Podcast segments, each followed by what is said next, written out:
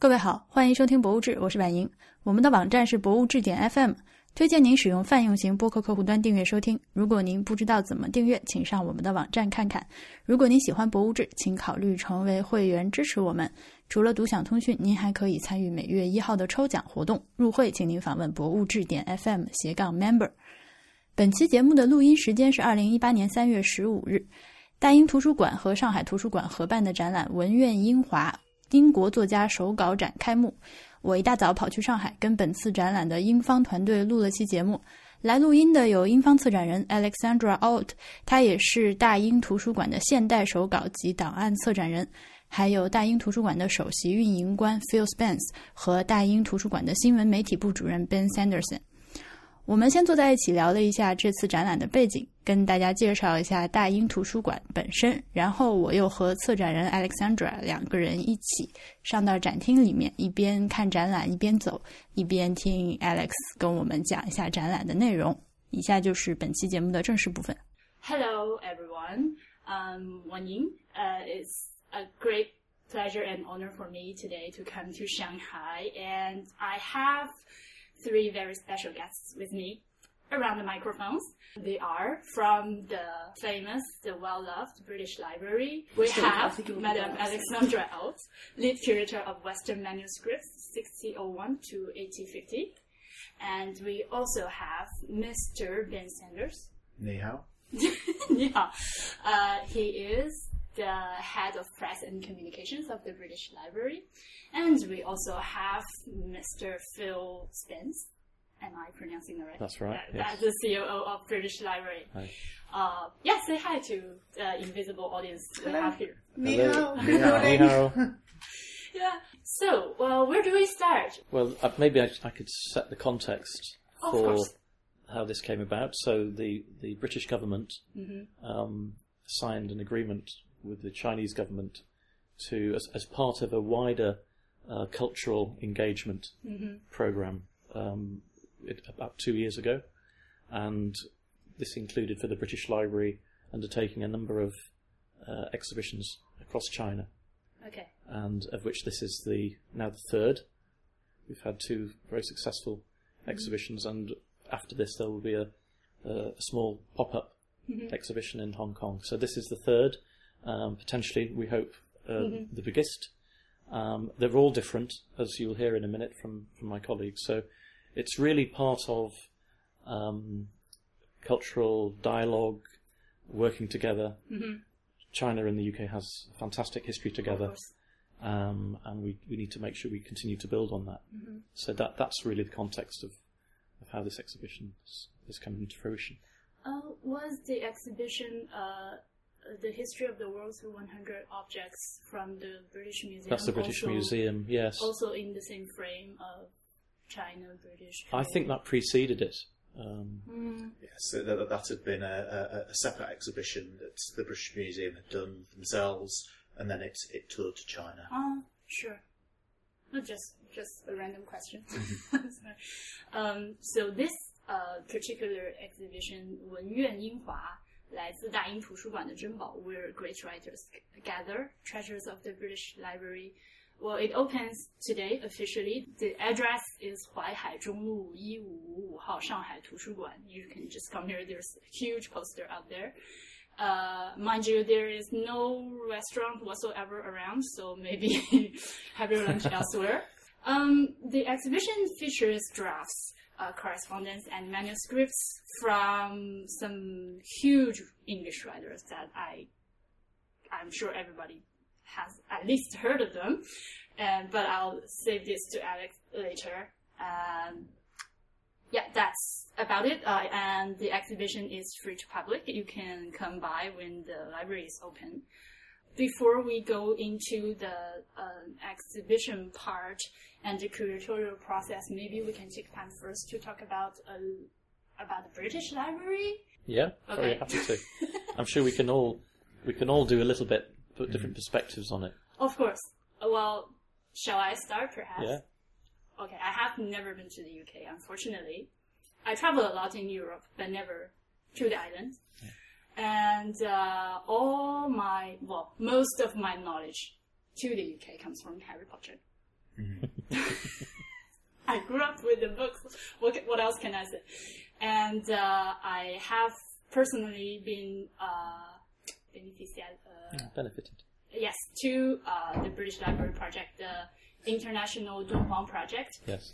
Oh, really? Yes, I was uh, doing a project on, well, at the time, uh, repatriation of the manuscripts. Uh, yeah, studies on this particular topic. And uh, thanks to the project, there's a lot, a lot of images and Yeah. documents we can use. That's right. Yeah, that's about that. And I have asked some of my friends in, in the UK, uh, have you ever been to a library? What do you think of it?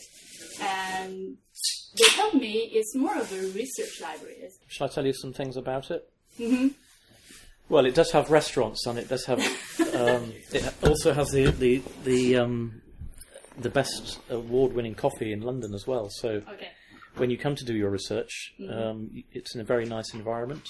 It's one of the great national libraries of the world, and and given uh, the history of the United Kingdom, I have no doubt about that. it's really a global library. So we, we have 150 million items. Um, this ranges from the oracle bones, which mm-hmm. date 3,000 years old, a mm-hmm. divination, which come from China, mm-hmm.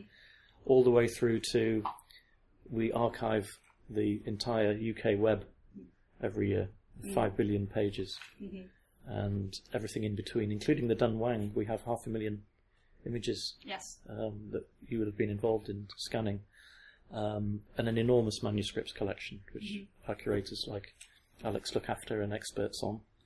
My role is I'm the administrator, mm-hmm. operations of the library. So mm-hmm.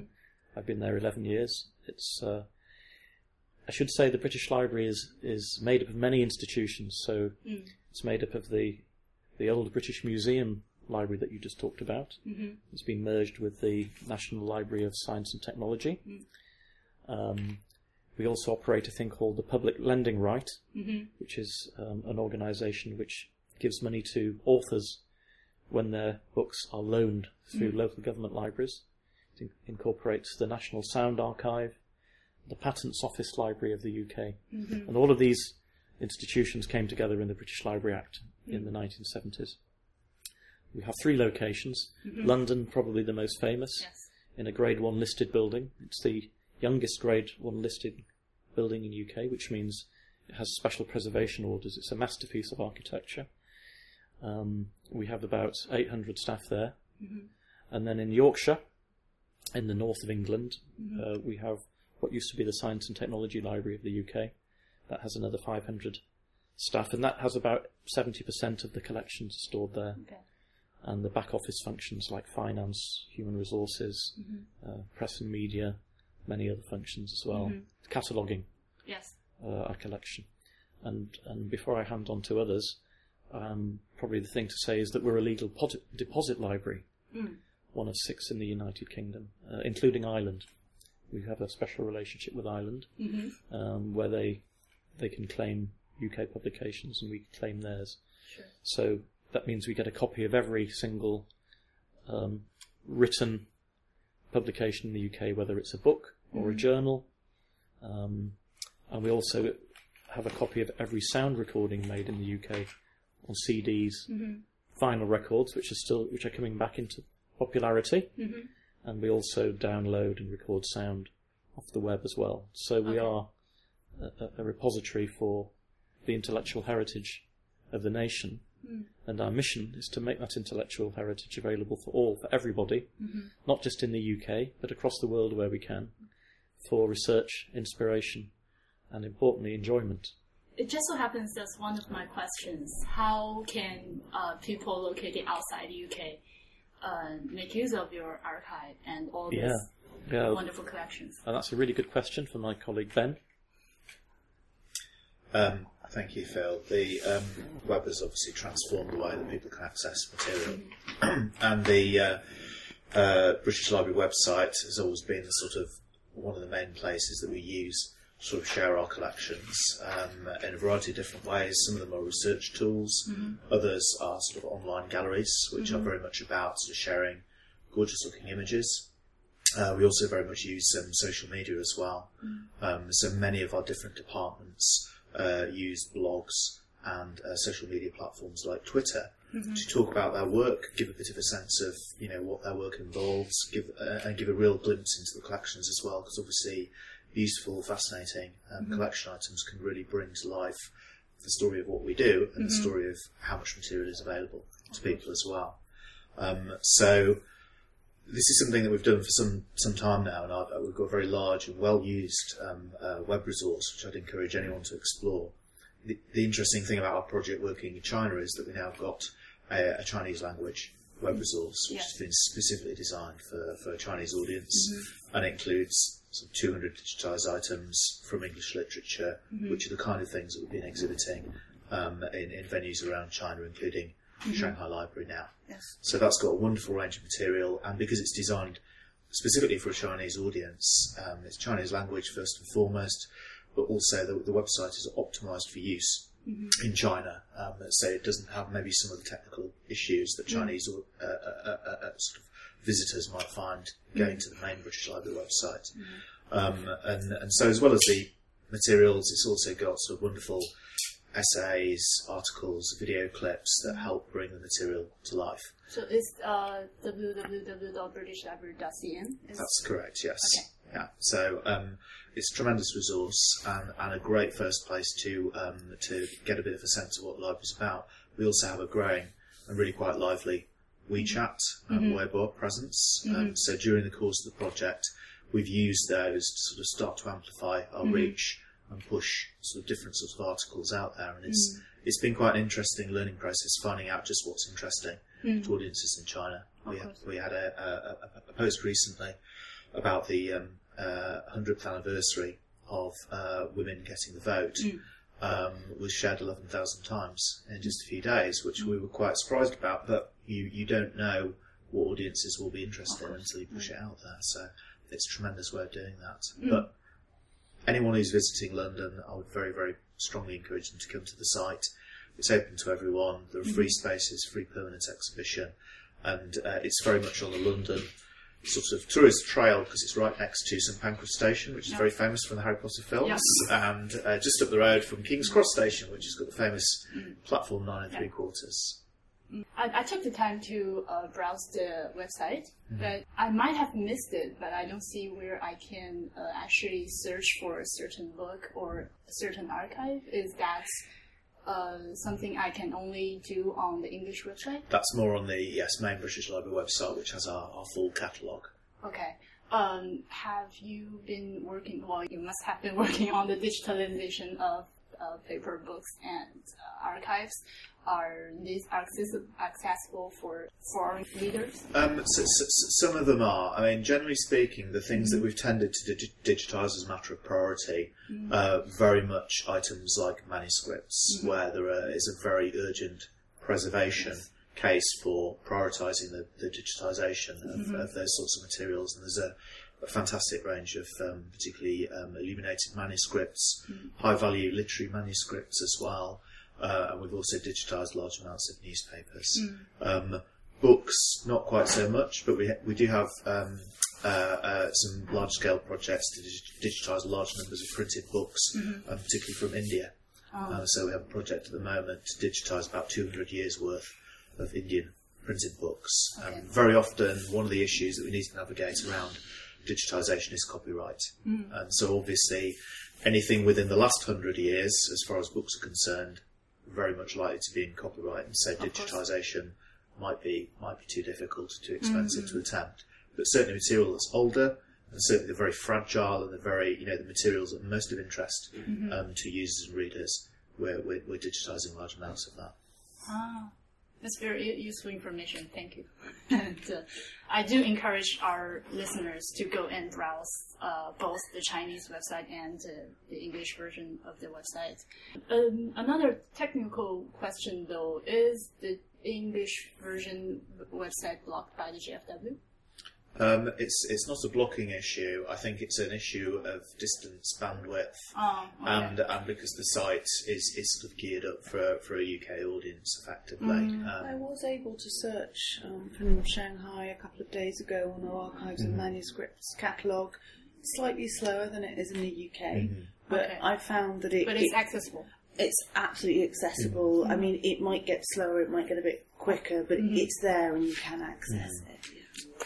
That's brilliant news. And uh, also, I I am quite um, interested in knowing because the British Library is such a humongous organization, and well, being COO, I cannot imagine how your everyday life, work life is. Uh, but um, can you perhaps uh, introduce to us a little bit uh, the divisions inside and uh, how do things function in this such a big organization? And I mean, there must be a lot of people every day come to your doors ask for a certain book. Well, well, I should say it's great fun. it's not. It's if it's a labour, it's a labour of love. Okay. And I've been there eleven years. I wouldn't have stayed if I hadn't. And the fact we've, we we we all love it, and we um, the way the way the organisation is is structured is uh, we have a chief executive who is really the visionary of the organisation. Mm-hmm. That's managed by uh, a board um, appointed by the Minister of Culture. So the, li- the library reports into the Ministry of Culture, though it's a research library and it, um, it has a, a big connection with the Ministry of Business as well as the Ministry of Education. And then under the Chief Executive, there are two Chief Officers. I'm the Chief Operating Officer, so I look after things like uh, the operations and the services of the library, the reading rooms, and, and how readers get their uh, information, and also online information, which we called British Library on Demand uh, which I don't know whether it's available in China, but it, it serves an audience, uh, mostly uh, a global audience, particularly in, in America. I'll put a link in the show notes. So yeah, um, and then I look after finance and human resources and uh, information technology and security and all of these things. And then we have the chief librarian who is the the lead uh, chief officer for the professional side of the library, the curators, um, the cataloguing and li- the librarian functions. And we work very very closely Okay. together to make sure the organ- organisation is, is organised and the, the work flows and the processes are as uh, efficient as possible. Mm-hmm. And it's really my job to make sure that people like Alex Salt, who you'll be hearing from in a 2nd mm-hmm. that they their job is as smooth and as easy as possible. Mm-hmm. A bit like in a hospital where my, my job would be to make sure the role of the doctors can be performed and executed so, that, so they don't need to worry about all the problems of administration and, mm-hmm. and so on. So that's that's how we're organised, and mm-hmm. and generally we're quite efficient. Um, we've we have had ma- big government cuts over the last ten hmm. years, mm-hmm. about thirty four percent, um, because the UK has been going through a recession. Hmm. But we're now, I think, increasing our number of resources, our staff. Mm-hmm. We we have a, quite a thriving commercial service. We have uh, we sell information mm-hmm. online. We have a, we have these restaurants and cafes. Mm. We have shops. We also um, have a membership scheme, which is different to the free readers. Um, and finally, we, we, we, we take some of the books that are out of copyright, which are in the library, and we are now um, selling them. In fact, some of those books have been bestsellers, crime, so, uh, what we call crime classics. So we're, we're always trying to be innovative, um, not just in the curatorial function um, and in the research function, but also in the commercial function as well, and also fundraising. So that's probably an overview of how it's organised. Thank you. And I hope that those who work works uh, those who work in libraries and museums among the listeners are taking notes just now. Well, I'm, I'm sure I'm sure we could learn from all of them actually. We've still got a lot to do in the library. And uh, also, I am uh, I would like to know a little bit more about uh, the uh, division who is uh, which is in charge of the exhibitions because um, that's where I really think the library is much more similar to museums. Yeah, absolutely. I mean, the, the British Library collections um, are you know, essential. We have books, and they are both contemporary, modern books, and indeed incredibly important, really, really early books as mm-hmm. well, which then start moving into the realm of museum object. But still, don't forget they can be ordered to the reading room to read for that information as well. Mm-hmm. But the library also has things like an enormous manuscript collection, which function as manuscripts, for example, as letters or as archives, but indeed also, also as works of art as well. We've got lots of visual material and printed material. So that's where sort of the boundary, I would say, blurs in a positive way. Yeah. Um, and indeed, uh, you can have a book that you can read, but you would also put it on display as well, and it fun- it's got that dual Yeah. function. So absolutely, the library functions in lots of ways as a gallery, as a museum, but at the same time being a knowledge centre as well. Of and I think that's a really unique thing about about working there, and it's the thing that I love is that as a curator, it's not just about promoting the objects and researching the objects; it's also assisting the readers and the visitors and the researchers that come through mm-hmm. the door that use our websites, you know, not just in the library but remotely as well. And I think that's a really unique and really, really special thing about the library. You have worked in uh, museums, right? I, I come from a museum background, well, actually, auction house and then museum background, so I'm lucky enough to have experienced the 2 So, do we have a team of curators uh, in the museum? And The way it's set up is um, have departments. So, for example, I work with Western manuscripts with a very specific date range, as you mentioned, 1601 to 1850. Um, so the Western manuscript starts with, with Greek and sort of Egyptian early early material, and we go right up to modern contemporary manuscripts. So that's just one, well, it's actually three departments. Then you've also got music and music manuscripts. You've got maps. You've got the India Office records. Um, you've got Asia and Africa. And You've got an absolutely fantastic um, Chinese section. Indeed, I mean, we've got something like twenty thousand manuscripts in in Chinese. So we have collections from across the world, and we have expertise from across the world. So you'll have curators, um, for example, an Ethiopic curator, African curator. So there's sort of expertise gathered together essentially under one roof, and curators in these departments not only focus on exhibitions, but we're thinking about the day-to-day care of objects. So. Mm-hmm. I might have somebody email me one day saying I really need to see the Jane Eyre manuscript, mm-hmm. and that's something we have to think about. It's you know an object Of that course. Has might have conservation issues. Um, we'll try and digitise things, or we can't necessarily show people objects. We're thinking about what people are looking at in the reading rooms. Um, we might be thinking about the conservation of an object. We might be thinking about the cataloguing, um, acquisitions, lots of material coming in. We're always thinking about what we can buy. Or acquire or be donated that mm-hmm. perhaps will fill research gaps, gaps mm-hmm. in our collections, um, fit with our mm-hmm. collecting and indeed the broader library aims. Um, so it's essentially as curators we, we help care for these objects which are to be enjoyed by everyone in lots of different ways.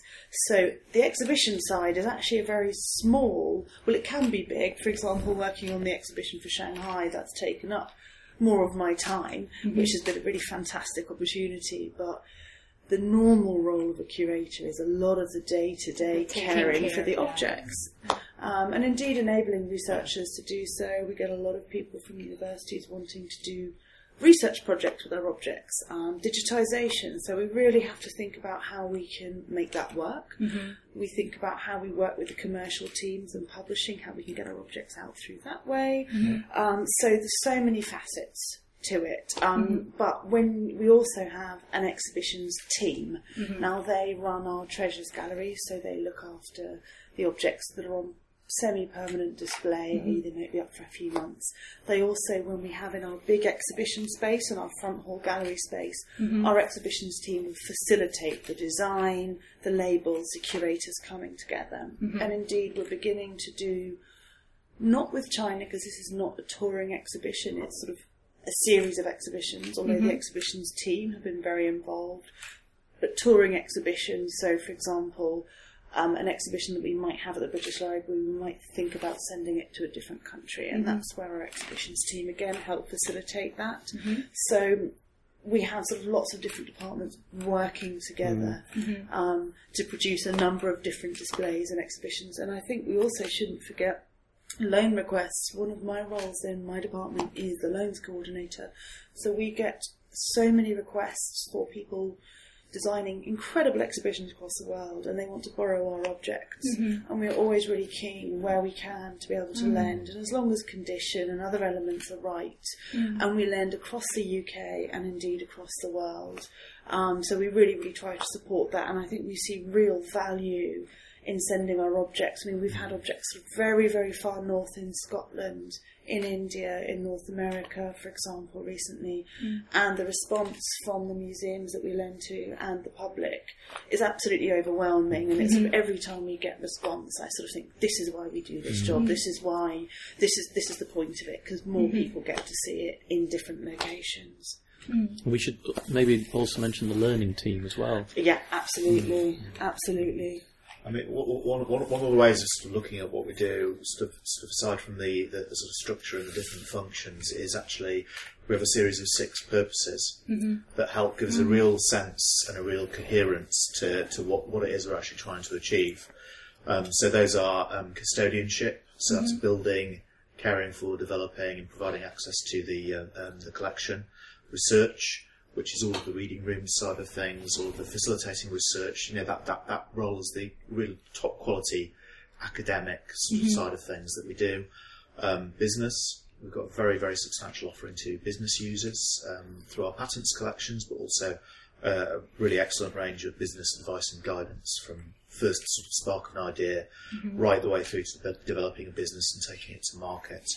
Um, learning is one that um, um, Alex just mentioned then. Um, and again, it's you know research audience. That's that's something which is very much sort of students, postgraduates, all that sort of range. But learning, engaging with schools, and getting them into the library, physically into the library, but also using lots and lots of resources online.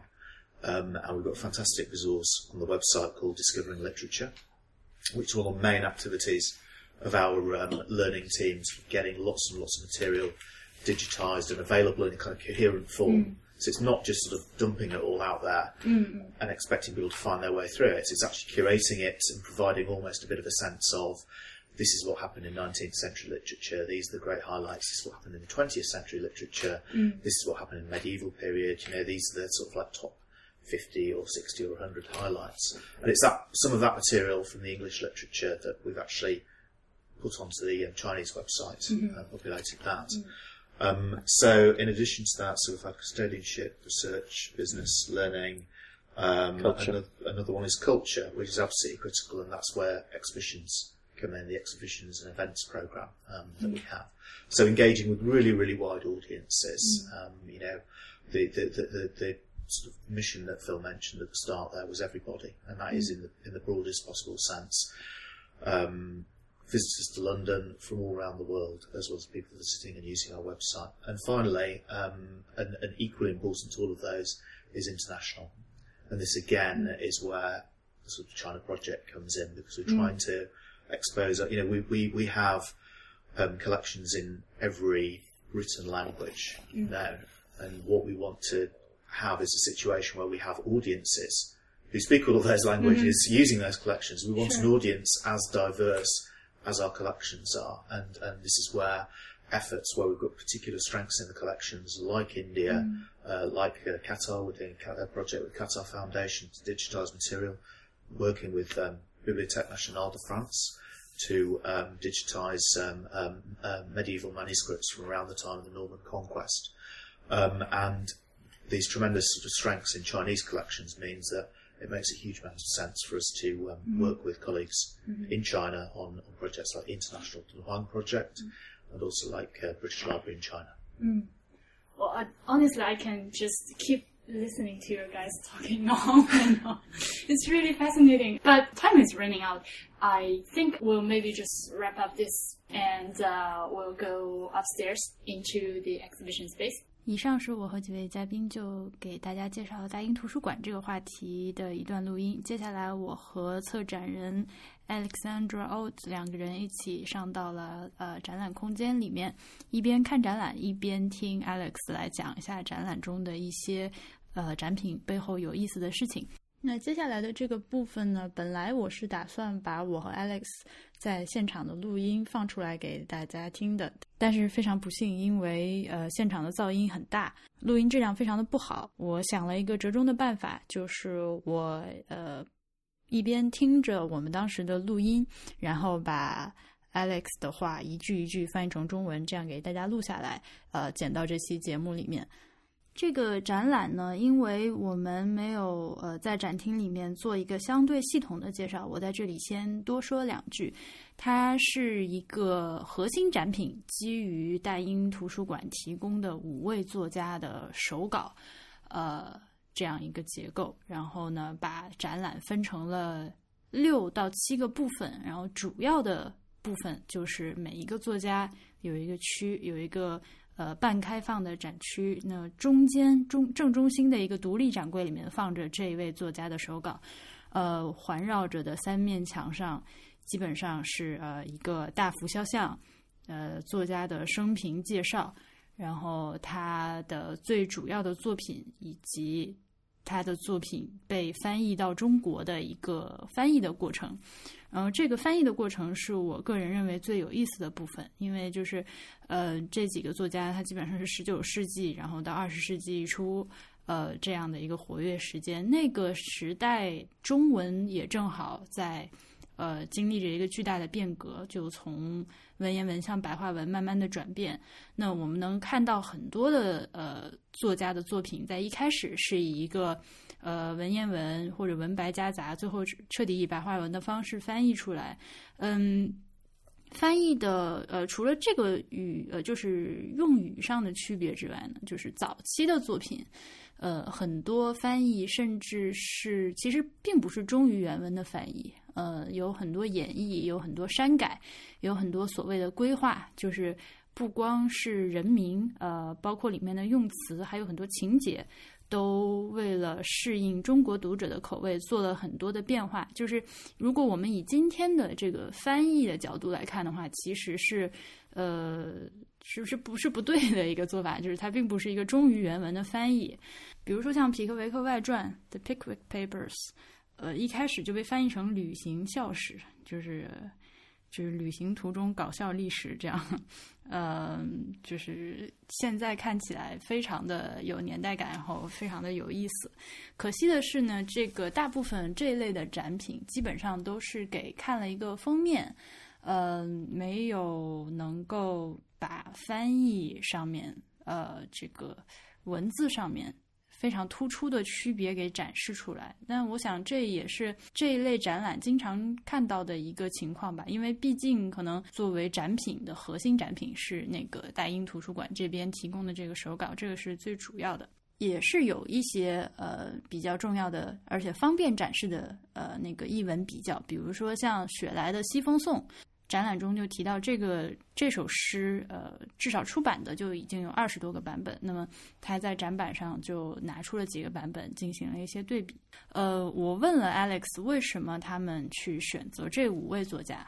呃，当然为什么以及为什么要选择这个时代？因为，呃，像我们中国读者去想到英国文学的时候，当然第一个名字想到的肯定是莎士比亚，然后后面的话，呃，就有很多个时代可以去选择。那为什么就是集中在这个十九世纪和二十世纪初这段时间？然后他，呃，然后他的回答也就是说，这个时代是英国，呃。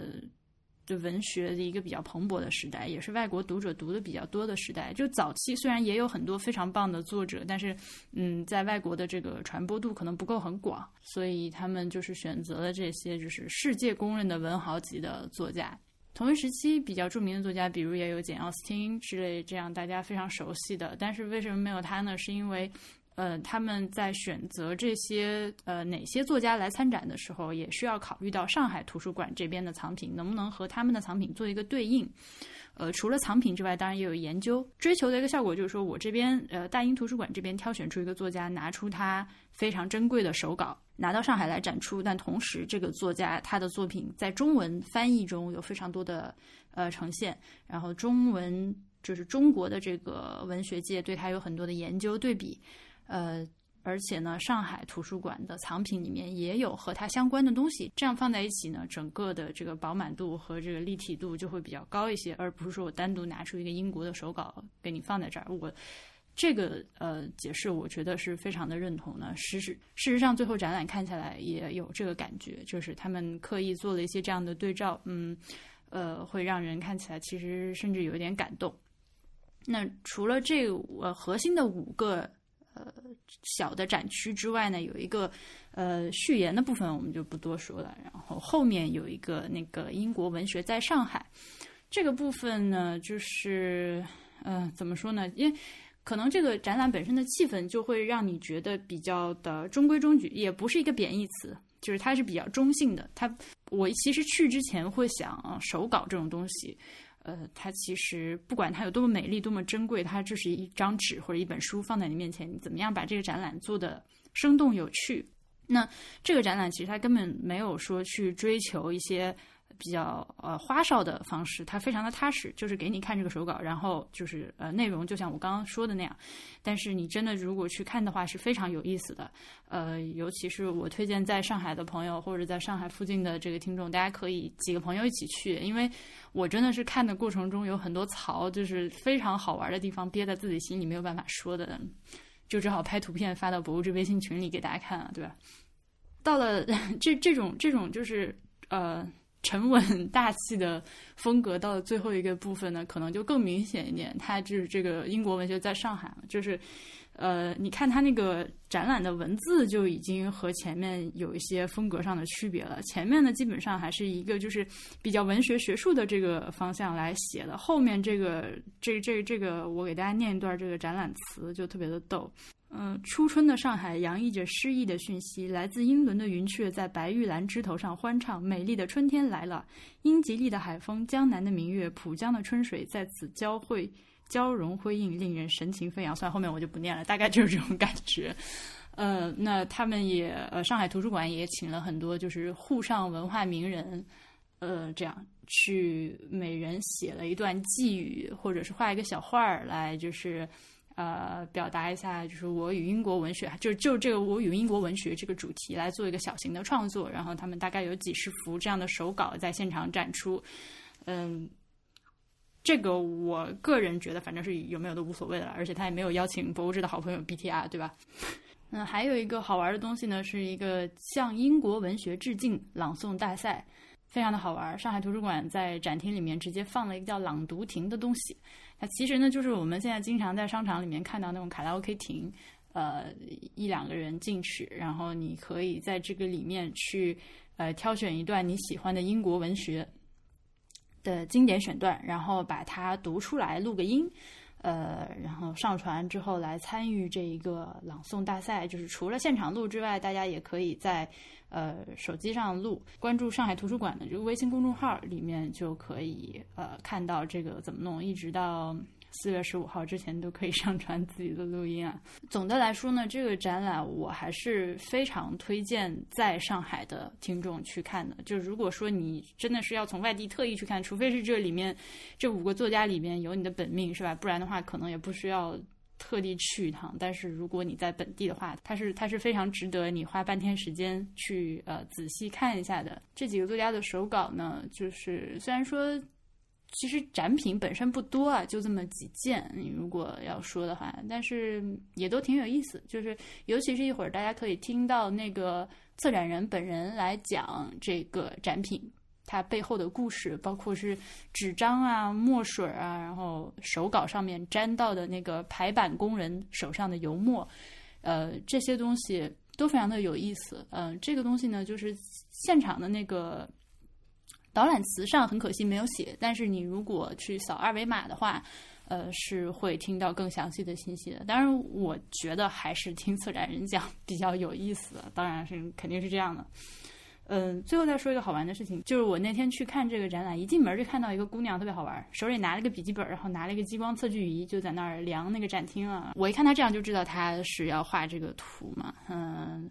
我自己试了一个 app，就是那种呃 A A R 测距的 app，就是你拿着手机镜头，呃，在房间的每一个墙角的点上照一下，然后照完一圈之后，它就会给你形成一个平面图。嗯，但是我觉得不是特别好用，所以如果大家有类似的 app 的推荐，麻烦请一定要推荐给我，因为这个东西对我来说是很有用的，就是去画展厅平面图这件事情。这个展览大概的情况就是这样。接下来就是这部分的内容。大英图书馆在中国这个项目的核心就是从大英图书馆的馆藏中去挑选英国文学、英国作家，尤其是英国作家的手稿，挑选出一部分来到中国进行展览，比如夏洛特·勃朗特、查尔斯·狄更斯、柯南·道尔。大英图书馆在中国这个系列展览中的每一个展览都是不同的。此前，这个项目在北京的国家博物馆还有乌镇的木心美术馆都举办过展览，这一次是这个项目中的第三个展览。这次和上海图书馆合作，大英图书馆和上海图书馆的团队一起决定选择哪些作者来参展。在这个过程中，上海图书馆也提出了很多关于挑选哪些作家参展的建议。呃，大英图书馆主要的目的就是要选出一些作家，他们的手稿能够真正的和上海图书馆的馆藏呼应。这个选择的过程是非常困难的。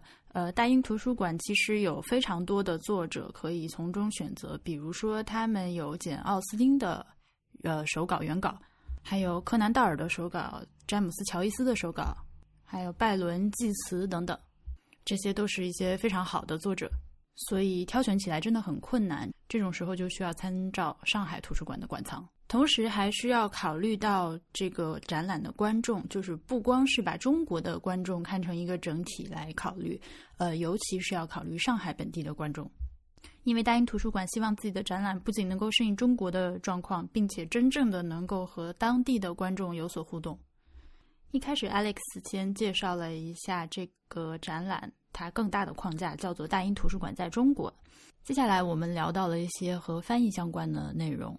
这个部分呢，我自己觉得非常的有趣，有些甚至有点好笑。那 Alex 呢，他也觉得各个版本之间有各种细微的差别，呃，有各种细节，还有历史，都可以在这个展览中看到。通过这次策展呢，Alex 也更多的了解到了中国翻译史，从十九世纪开始，呃，翻译外国文学这件事情真正开始在中国发展起来。一开始的时候，像一些英国古典文学，莎士比亚这种，我是花了很长时间才真正全部的，呃，逐步被翻译成中文。但是随着时间的推进，到了十九世纪末期、二十世纪初的时候，呃，很多当时的英国的出版物就非常快的被翻译成了中文。比如柯南道尔的一些作品，在英国出版的同年就会在中国翻译出来。展览中出现的 T.S. 艾略特，他的作品也是出版同年在中国翻译出来。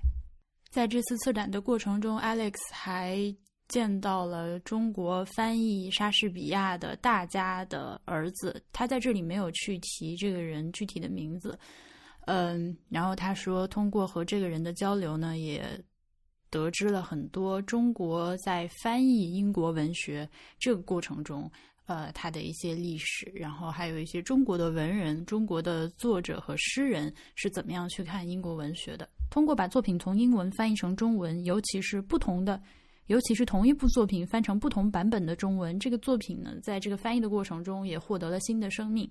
呃，在这次的策展中，Alex 也发现，呃，当然这些这个领域，大英图书馆是有很多研究的，那上海图书馆这边也有更多的研究。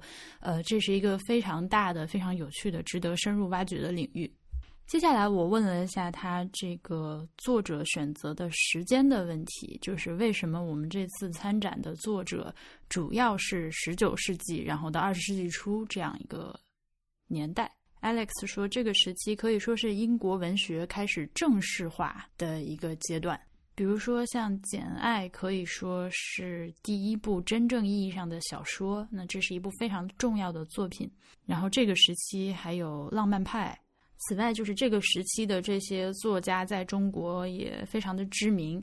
呃，当然了，中国的读者是非常非常了解英国文学的。那策展过程中，通过和中方团队的合作沟通，呃，Alex 也发现，就是十七、十八世纪的作者在中国可能没有呃十九世纪、二十世纪的作者那么知名。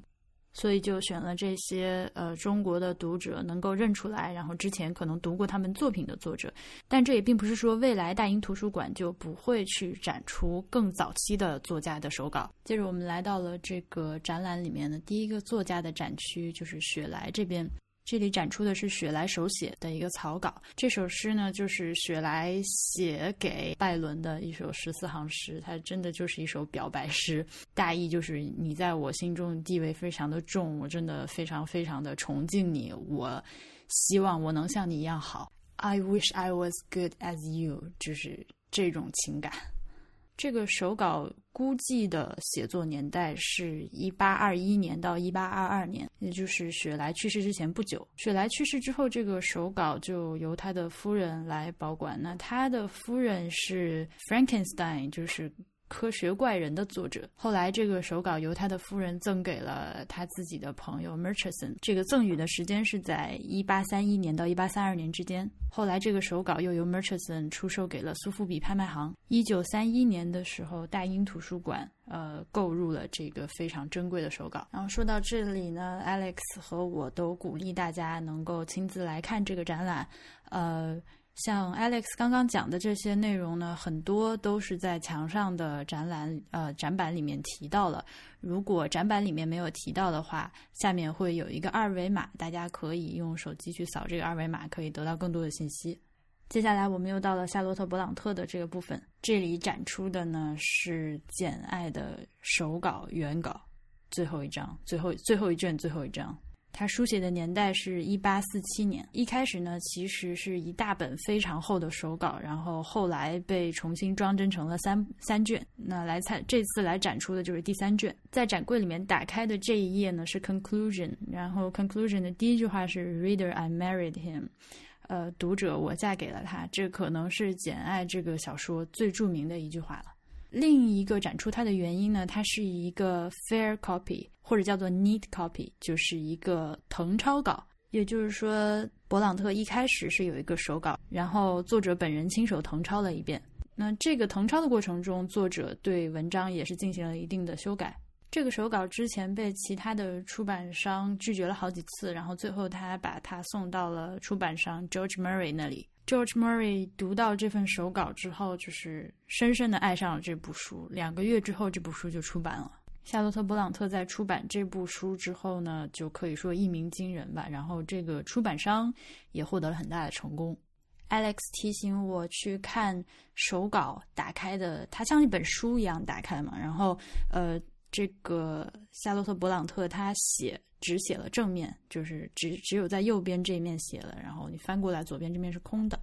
那他就提醒我去看翻开的左边空白这个地方，呃，页面的边上可以清楚的看到一些黑色的油墨手印儿。然后在 conclusion 这个就是呃结语这个章节标题的上面有一个铅笔的签名。那这些痕迹是因为这一份手稿不仅是寄给出版商用的，呃，他后来呢还直接给到了排版工人。所有的书页被拆开，分成部分，然后分配给在这个排版工厂里面不同的工人。这些人叫做 typesetters，然后他们就是活字印刷的工人，他们来排出一页一页的书，呃，排出一页一页的版去印刷。那用铅笔签名的呢，就是这个排版工人他的名字。呃，比如说在 conclusion 这里用铅笔签上名的这个工人，他叫 Swindell，那他就说明他被分配到了来排这个 conclusion 这个部分。所以这份手稿真正的就展示了一部文学作品是如何从作家的书案上到出版商的手里，然后再到排印工人的手里，最后到读者大众的手里。也是为什么今天我们来到这里看这个展览，那正是这些非常低调的细节使手稿这种载体这么这么的迷人。说到这儿，我和我我就对 Alex 提出一个建议，呃，就是我个人很希望在手稿的旁边，呃，把这个 transcript。放在展柜里或者展柜旁边，因为是手稿嘛呢，手写体其实是比较难认的。像夏洛特·勃朗特的手记是非常的清楚工整，是呃，如果你熟悉英文手写体的话，读起来没有问题。但后面到像狄更斯的时候，就真的完全看不懂他在写什么。那这种时候，作为一个展览，如果能够更加贴心的把展出的这个手稿页面上的东西用工整的这个印刷体。呃，腾一遍放在旁边会更方便读者来看。呃，那再贴心一步呢，就是把它再全部翻译成中文放在旁边了。接着呢，我们就走到了查尔斯·狄更斯的这个展区。勃朗特的展区里面选择了《简爱》这部作品作为展览，因为这部作品开启了勃朗特的写作生涯。那狄更斯这边呢，也选择了他的成名作《匹克威克外传》的手稿。《匹克威克外传》的手稿存世的非常非常的少。那原因是呢，这像展柜里面的这个非常潦草、有一点破破的这个手稿呢，呃，写下来之后直接就送到了。排印工人那里，然后用完了之后，原稿就扔掉了，就好像我们曾经在节目里介绍过的雕塑家的呃粘土原稿一样，用一下然后就丢掉了，毁掉了。和简爱的手稿不同的是呢，呃，简爱的手稿写的非常的工整，非常的整齐。呃，当然也是因为简爱它是一整部书，而匹克威克外传是一个月刊连载，所以狄更斯在写的时候你就非常的潦草，非常的快，一边写一边就在手稿上改。说到这里，Alex 特别介绍了写作这份手稿所使用的这种墨水，叫做 Iron Gold Ink。呃，中文我没有查到它准确的翻译。Iron 就是铁，Gold 就是树上长的瘤子、树荫。呃，Ink 就是墨水，Iron Gold Ink。这种墨水的使用时间基本上是从十六世纪到十九世纪，呃，再早再晚都没有。嗯，这个墨水是这样，就是在橡树上，呃，会有一些树瘤、树荫，呃，这个“荫”字呢是一个病字头里面一个婴儿的“婴”，嗯，这个是因为黄蜂 （wasps）。呃，在这个树上面产卵，然后树呢就产生了应激的反应，就是在这个周围呢就形成一个树瘤，把这个树瘤的部分采集下来，研磨成碎末，然后和其他各种原料混合在一起，比如说像尿，还有颜料，这样就做成了墨汁。但是这种墨汁的酸性非常的强。所以呢，当用这种墨水在纸上写字的时候，尤其是到了十九世纪，大量的廉价的质量比较差的纸被生产出来之后呢，时间一长，这个墨水就会去腐蚀掉纸张。尤其是像查尔斯·狄更斯这样，他呃写的比较潦草，然后会在上面有一些涂涂画画、反复涂改的痕迹，这个手稿它的保存要求就更加的高。这也是为什么展厅里面。灯光比较暗，啊，当然这是 Alex 说比较暗了。其实我觉得也不是很暗，尤其是和最近的那个湖南省博物馆相比，这个展厅不要太明亮。嗯，他就是说，这个灯光调暗呢，也是为了保护这些珍贵的手稿。嗯，事实上呢，当时呃去排印查尔斯·狄更斯手稿的那些排印工人，很多都抱怨了他非常潦草的字迹。所以呢，这个手稿当时对于排版工人来说是一个挑战，然后现在对于图书馆的策展人和保管员都是也是一个挑战。这次展出的这个手稿呢，得以幸存，也是因为排印工人把它留了下来，没有扔掉。在《匹克威克外传》出版之前，查尔斯·狄更斯他其实是一个记者，《匹克威克外传》是他作为作家这个身份的一个开始。那这个时候，我们又走向了他这个《匹克威克外传》的一些中文翻译的版本。嗯，这个策展人 Alex 本人他是不懂中文的，然后我们聊了一下这方面的内容，我就跟他说，这个不同的翻译版本，呃，之间的区别非常的有意思，尤其是它见证了一个。呃，中国本地的文学从文言文向白话文转变的一个过程。然后 Alex 跟我说啊，我很喜欢这些作品的封面，这个设计非常的有趣。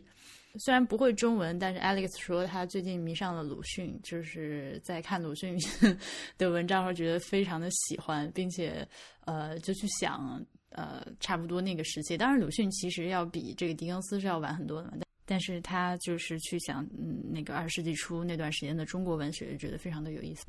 然后我们就走到了 D.H. Lawrence 这 D.H. 劳伦斯的这个展区。呃，Alex 说，一开始他向这个上海图书馆去建议展出哪些哪些作家的时候，还没有想到 D.H. 劳伦斯，因为他不知道这个作家在中国原来这么有名。这个展区里面展出的呢，是 D.H. 劳伦斯给他的经纪人的一封信。这封信是一九一五年十一月二十号写的。他说：“I'm here with Philip Morale and Lady Otling until Friday. We're talking about printing the rainbow privately by subscription. I really think it ought to be done.” 他说：“我现在和 这个 Moral 和奥特林夫人在一起，一直待到周五。我们在讨论要呃私人出版、私下出版《彩虹》这部书，然后。呃，我真我认为这个事情是非常有必要做的。信里面提到的这两个人呢，是非常活跃的赞助人，他们也赞助了 T.S. Eliot。信里面提到的《彩虹》这部书呢，在写信的时候刚刚被列为禁书，然后不仅是禁书，而且呢是大规模公开的去焚毁，主要是因为里面有一些情色场面比较露骨的描述。这封信虽然不是作家的。呃，文学作品的手稿嗯，之前的几个展品呢都是呃作品的原稿。嗯，这封信呢其实是作家的一个书信，但是也是由他本人所书写。他所展示的内容呢更加的特殊，就是作者呃作家就是作家除了要考虑写书和创作之外，他还要去担心别的事情，他要去担心出版，把他写的书去往外推广。然后我们又看到这里展出一些查泰莱夫人的情人的译稿，这个比当时比较通行的一个译本的这个翻译本人呢，他其实是匿名翻译的。翻译完成了之后，和原作经历了相同，有一个相同的经历，就是在中国也遭禁了。我来给大家念一下墙上写的介绍词：一九三六年，饶漱一翻译的《查泰莱夫人的情人》，饶是饶恕的饶，漱是 讲述的述，一是一二三四的一。呃，由译者以个人名义出版，这是这部小说的第一个全译本。译本水平颇高，对原文的理解、译文文字的表达相当准确流畅。饶漱一在译本序中高度肯定了这部小说的思想意义和艺术成就，明确指出劳伦斯的理想在于破除世俗社会对于性爱问题的神秘看法，从我们人生所最需要、最深刻的需要的起点，用伟大的温情的接触去产生新道德、新社会、新生命。尽管只印行了两千册，这一译本却在抗战时期广为流传，出现了大量盗版本。一九四九年后，又在港台地区出现多种翻印本、改编本。在中国大陆，此书虽多年未能再版，却以手抄本等形式私下流传。一九八六年，湖南人民出版社根据一九三六年原版重版此书，却又因种种原因遭禁。这一译本在半个世纪中的命运沉浮，可谓劳伦斯作品在中国曲折传播史的缩影。对于译者姚树一的真实身份，学界虽有不少猜测，但至今尚有尚未有定论。嗯，接着我们又到了 T.S. 艾略特的这个展区。Alex 说，他可能是呃，就是艾略特可能是 Alex 就是最喜欢最喜欢的作家。普鲁弗洛克 （Prufrock） 然后是他最喜欢最喜欢的一首诗，然后他也写了《荒原》，呃，这种非常严肃的大诗吧。但是他同样也写了像《老附属的猫经》（Old Possum's Book of Practical Cats） 这样的作品。然后现场展出了一些这个老附属的猫经的一些手稿。这里选择展出这些手稿，呃，信件。因为呢，它能够展现出手稿是如何 旅行的。How do manuscripts travel？就是如何从一个地方到另一个地方。呃，首先呢，这个展柜里面有一个信封，Jeffrey Tandy，他是在 BBC 广播公司工作的。艾略特和他以及他的家人啊，他的孩子都有通信。有的时候信里面会写一些非常日常、非常普通的东西，比如像这封信是写给 Polly Tandy，就是。Jeffrey Tandy 的妻子，大大概就是说，呃，这个 Mr. Perkins，这个 Mr. Perkins 作为猫的名字实在是太合适了，呃，然后他就说，当一只猫决定收养你的时候，你什么都不能做，就只能忍着，然后等待事情起变化。然后我并不是迷信的说只有黑猫才这样，呃，如果说。你想要做什么的话，你可以在火边、火炉边一个非常舒服的位子上放上一些兔子的肝儿，然后就等待这只猫消失。当然，这其实就是一些胡言乱语，就是显然是在开玩笑。然后后面他又写说到了一些他最近正在写的一些诗，然后这些诗呢，有些最后出版了，有些没有。这个老附属的猫精后来也呃影响到呃启发到了那个。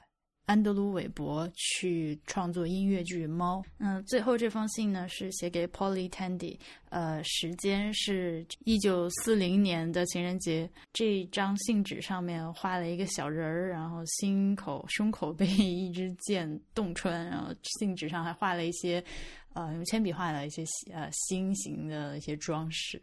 呃，采用的这个信纸呢是 Criterion 的官方信纸，就是呃，这是一个季度文学评论的呃刊物，是由艾略特来主编的。所以在这张信纸上呢，有一些私人通信，有一些呃有趣的小画儿，然后他用的又是一个非常严肃的文学评论的信纸。那这封信上就有一个作者他不同的很多小的方面。除了这些信件呢，Alex 觉得 T.S. Eliot 这个展区里面最有意思的就是他的作品是非常及时的在中国被翻译出版出来了。中国和英国的这个文学创作在那个时候基本上已经开始同步起来。呃，然后再往下走呢，就我们来到了这个英国文学在上海的这个展区，里面展出了一些非常珍贵的上海图书馆呃所珍藏的这个英国文学的。呃，一些相关的一些展品，比如说这里有我们刚刚提到的 D.H. 劳伦斯他呃私人印刷的一些书，然后这里展出了一本，然后上面还有劳伦斯本人的签名，呃，旁边还有一本查尔斯·狄更斯自己的藏书。虽然这些展品和刚提到那些作家的展品没有放在一个展区，但是因为本身那个场地不是很大，所以你刚在那边看完，然后说到了什么我们应该私人印刷一部分东西，然后到这里又看到这个实物，这两相对照，其实是一个呃非常有意思的一个体验。除此之外，这里还展出了一些呃，比如说是中文世界翻译的第一部英文小说，是发表在一八七二年五月《申报》上面的。呃，谈营小路，谈论的谈营是东瀛的那个营字，呃，它是翻译自英国作家乔纳森·斯威夫特的《格列佛游记》。那到这里呢，我和 Alex 就逛完了楼上的这个展厅。以上就是本期节目的全部内容，感谢大家的收听。如果您喜欢我们的节目，欢迎您成为会员支持我们。入会请您访问博物志点 FM 斜杠 Member。如果您有任何的意见和建议，请写邮件到 ai at 博物志点 fm 这个邮箱地址。我们下期再见。